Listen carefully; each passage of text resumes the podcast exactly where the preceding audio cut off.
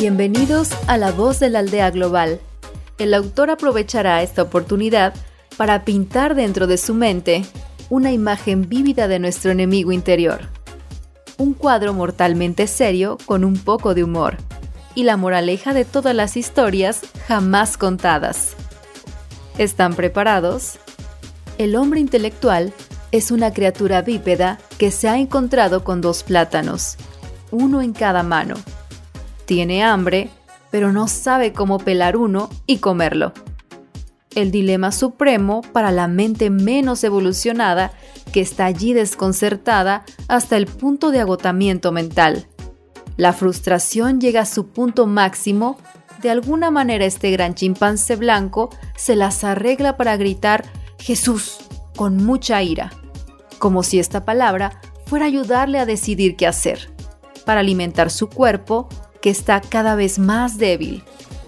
Es intelectualmente incapaz de soltar el segundo y maldito plátano o de dárselo a otro que lo necesite.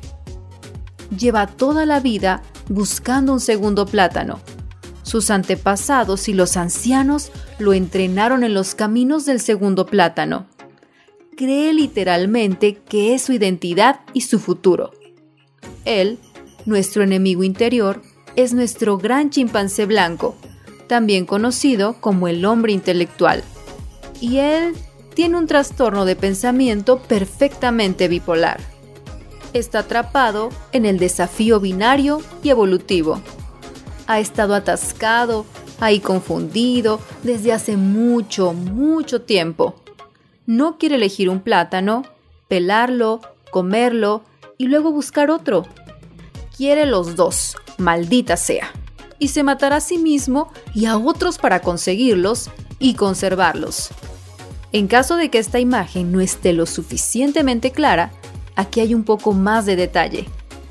Una trampa para mapaches se puede hacer fácilmente con una lata clavada en un tronco con clavos alrededor de la parte superior apuntando hacia adentro, con el espacio suficiente para que la criatura meta su delgada mano a través de ella. La carnada es un objeto redondo, metálico, insípido y sin sentido olfativo en el fondo de la lata. La curiosidad le hace mirar dentro. Se ve obligado a meter la mano y poseer el objeto redondo y brillante. Tesoro adquirido. Descubre que no puede volver a sacar la mano de la lata con su nueva posesión, pero no puede soltarlo. Literalmente no puede puede acercarse a la criatura y golpearla en la cabeza con un garrote. El objeto es real y la criatura sabe y cree que lo necesita, y le importa más que la vida misma. En todos y cada uno de sus momentos secuenciales en el espacio y el tiempo.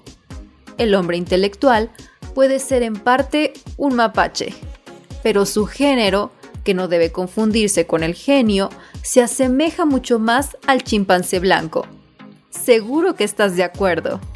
Su plátano y su objeto brillante lo poseen, pero es incapaz de verlo en su retrógrada percepción de la realidad. Y para su información intelectual, todos estos chimpancés de color blanco son hombres. Y punto. Nuestra prisión es el interés propio. Todos hemos sido bendecidos con una mente autoconsciente, los orígenes de esta autoconciencia son verdaderamente milagrosos, independientemente de su opinión sobre cómo llegó a ser.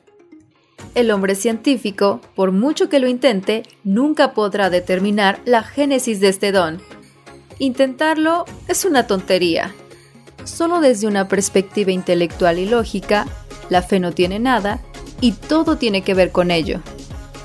Un hermoso y milagroso regalo que está matando a las comunidades culturales de todo este gran mármol azul. Podemos y lo haremos mejor en nombre de los nietos de nuestros nietos. Cuando los hombres trazan líneas en la arena, una fe se levanta en la tiranía y la opresión, o ninguna religión se levanta en la tiranía y la opresión. Las líneas crean al Dios de los hombres. Siempre lo han hecho, siempre lo harán se llaman a sí mismos presidentes, primeros ministros, cancilleres, etc. Unos pocos se hacen cargo de su engaño llamándose a sí mismos reyes o líderes supremos. Nuestra verdad global, nuestros muchos elegidos, grandes chimpancés blancos, son supremamente más peligrosos para nuestra aldea global que los tiranos que no esconden sus rayas. Un día, nuestro nuevo mapa global tendrá solo líneas culturales rosadas bellamente a través de la superficie de nuestra grande y pequeña tierra. Patrimonio, costumbres, estilo cultural. Somos una especie verdaderamente hermosa que vale cada centavo y cada esfuerzo para salvar lo que queda y protegerlo para siempre.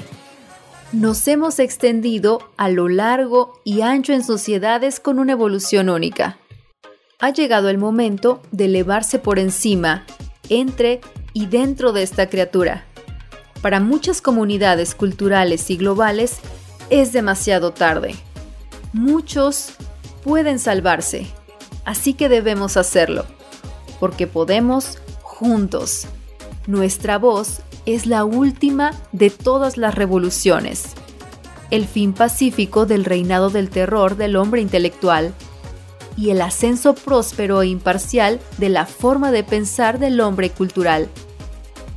Gracias por escuchar a nuestra voz de la aldea global. Usted siempre estará aquí.